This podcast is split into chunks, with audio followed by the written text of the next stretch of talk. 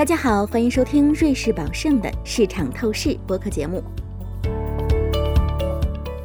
听众朋友们，大家好，我是瑞士宝盛大中华区投资顾问部主管吕学利 （Very Lee）。今天我很高兴邀请到我们的投资顾问同事文丽与我一起讨论今天的话题。文丽你好，Jerry 你好，各位听众朋友们，大家好。二零二二年，俄乌战争爆发，全球进入能源危机模式，通胀直线突破纪录。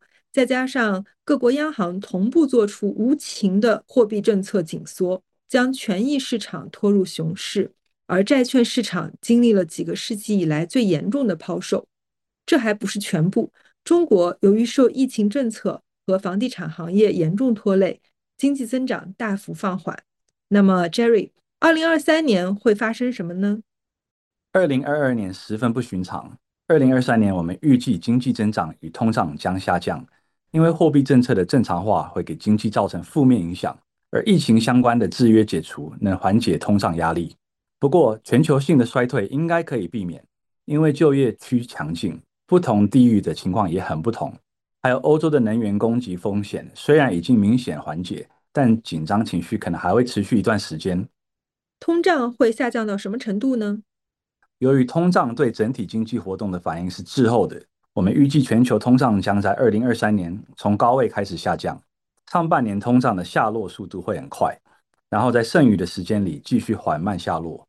大宗商品价格回落、供应链瓶颈缓解以及疫情造成的受益需求逐步正常化，都能缓解通胀压力。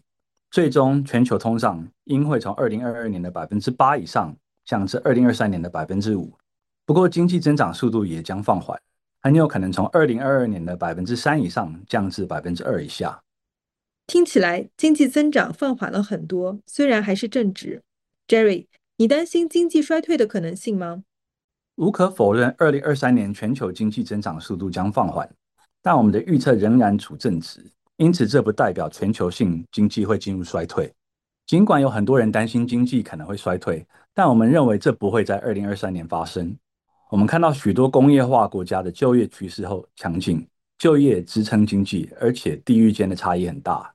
具体来说，中国经济重新开放将带领亚洲的经济复苏，亚洲复苏又能支撑欧洲的经济增长，抵消美国增长放缓的拖累，这样就能降低全球同步陷入衰退的可能性。看来最关键还是要看央行的动作。在货币政策方面，二零二三年上半年央行的紧缩步伐。会大幅变小吗？是的，不仅会变小，在下半年，美国甚至有降息的可能。这就要提到美元。二零二二年可能是美元自二战以后成为全球储备货币以来时间最长也最强劲的一轮美元牛市。但如果利率顺风开始减弱，强势美元就不能维持，可能从现在开始走弱。欧洲的能源危机呢？二零二三年会怎么样演变？欧洲能源市场仍然紧张。但供应风险变得很小，意味着能源价格应该会进一步回落。因此，欧洲与能源相关的经济阻力应该会明显减少。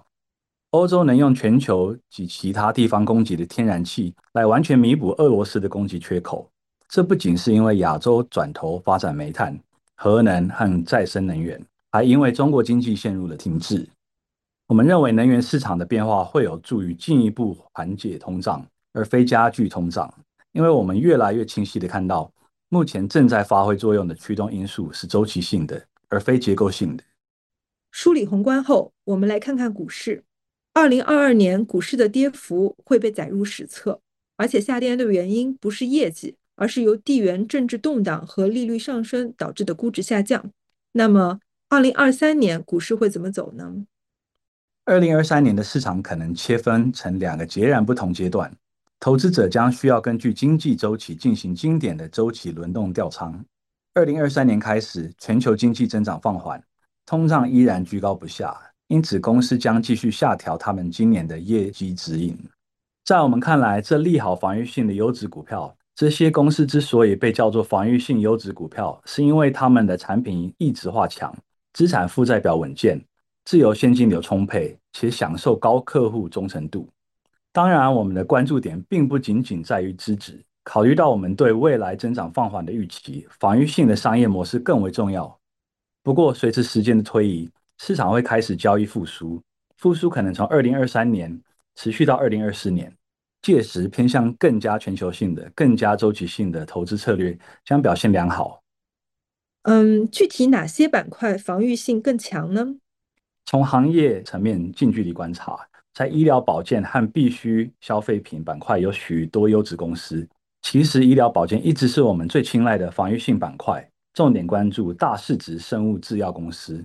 包括生物科技，该板块由许多优质公司组成，它们优势在于市场定位有可持续的竞争力，而且它们产品的需求是刚性的，无论经济好坏。因此，生物制药公司拥有强大的定价能力。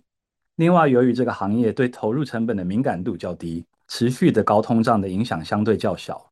然而，不是所有的医疗保健子板块都具防备性，其中有一部分更加周期性，比如医疗科技。和生命科学工具，所以随着时间的推移，复苏预期开始主导交易，这些板块很有可能成为宠儿。在地域方面，我们关注美国股票，因为与欧洲相比，美国的经济增长预期保持得更好一些。更何况，我们预计欧元区还将进一步加息。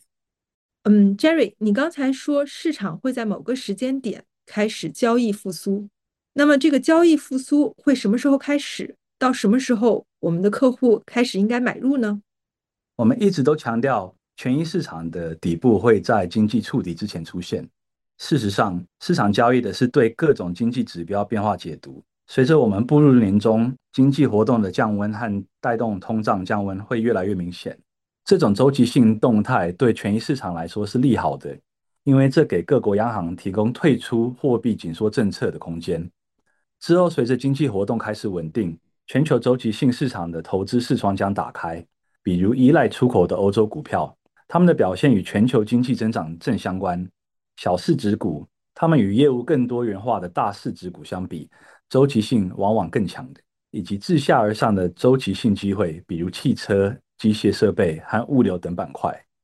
对于想在美国、欧洲之外寻找机会的投资者，新兴市场有什么机会吗？我们一直在关注印度。印度处于长期赢家的地位，这个国家有强劲的增长潜力和庞大的国内市场。此外，在东南亚，公司业绩具有韧性，因为他们的债务以本币计价的份额很高，这就意味着这些地区的公司将受美国利率上升的影响较小。因此，对于寻求一定多元化的投资者来说，东南亚也值得考虑。与发达市场一样，新兴市场在全年任何时候都有可能出现周期性机会。我们首先想到的是拉美权益市场，因为他们股市强周期性板块占比很高。总体而言，新兴市场很有可能在二零二三年强势回归，因为他们现在的估值处于低位。当经济开始复苏，大宗商品价格企稳，美元走弱时，他们的上涨力度也将更大。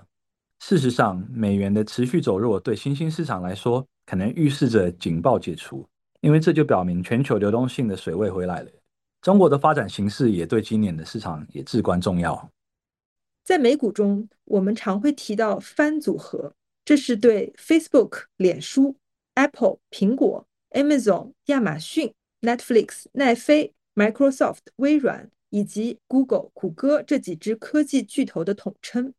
FAN 的总市值从2013年年初的一万亿美金上升到2021年年底的十万亿美金以上。在二零二零年夏天峰值时，他们的市值在标普五百指数中的比重超过百分之二十五。也正因为这样，这六家美国科技巨头经常被看成一个独立的资产类别。他们的崛起是过去十年的最重要的趋势之一。他们在过去长期的反通胀环境中为股东们创造了巨大的价值。但现在我们看到一些变化。这可能预示着范的霸主地位的丢失，这就引出两个重要的问题：范在将来将会扮演什么样的角色？谁又是下一个范呢？FAN 组合中有几个公司的业务模式正面临着严重的挑战，他们在未来下一个资讯时代的生存能力也受到质疑。FAN 公司需要迫切关注他们螺旋上升的成本，以赢回投资者信心。虽然组合中的一些公司可能扭转目前。盈利下降的趋势，但另一些成员公司应该能成功转型，从长期增长型公司转型成为成熟的优质公司。能够成功实现这一转型的公司，将继续维持在他们投资组合中的地位。至于谁是下一个 FANG，我们预测新的增长冠军可能来自于那些将数字革命带入现实世界的公司中。继互联网之后，这是数字革命的下一个发展阶段。这个范围十分广泛，涵盖了从机器人与自动化到供应链优化等广阔的领域。但我们的首选主题仍然是生命科学的变革，包括数位医疗和生物技术。Jerry，最后你对中国的重新开放怎么看？一方面，中国政府正在采取措施重新开放边境、放松隔离限制；但另一方面，中国国内正在经历新冠疫情爆发的高峰。重新开放能促进旅游、贸易和国内消费，但问题是医疗系统能否跟上？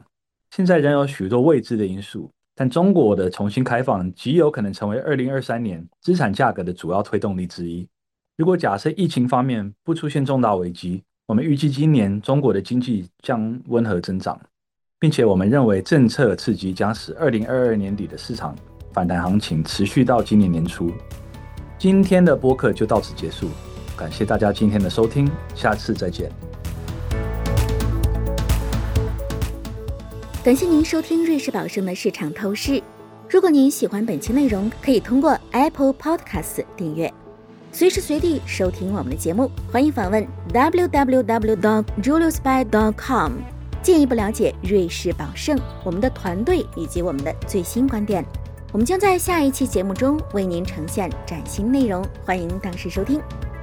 以下内容为节目免责声明：本节目中所述信息与观点属营销资料，并非独立金融或投资研究成果。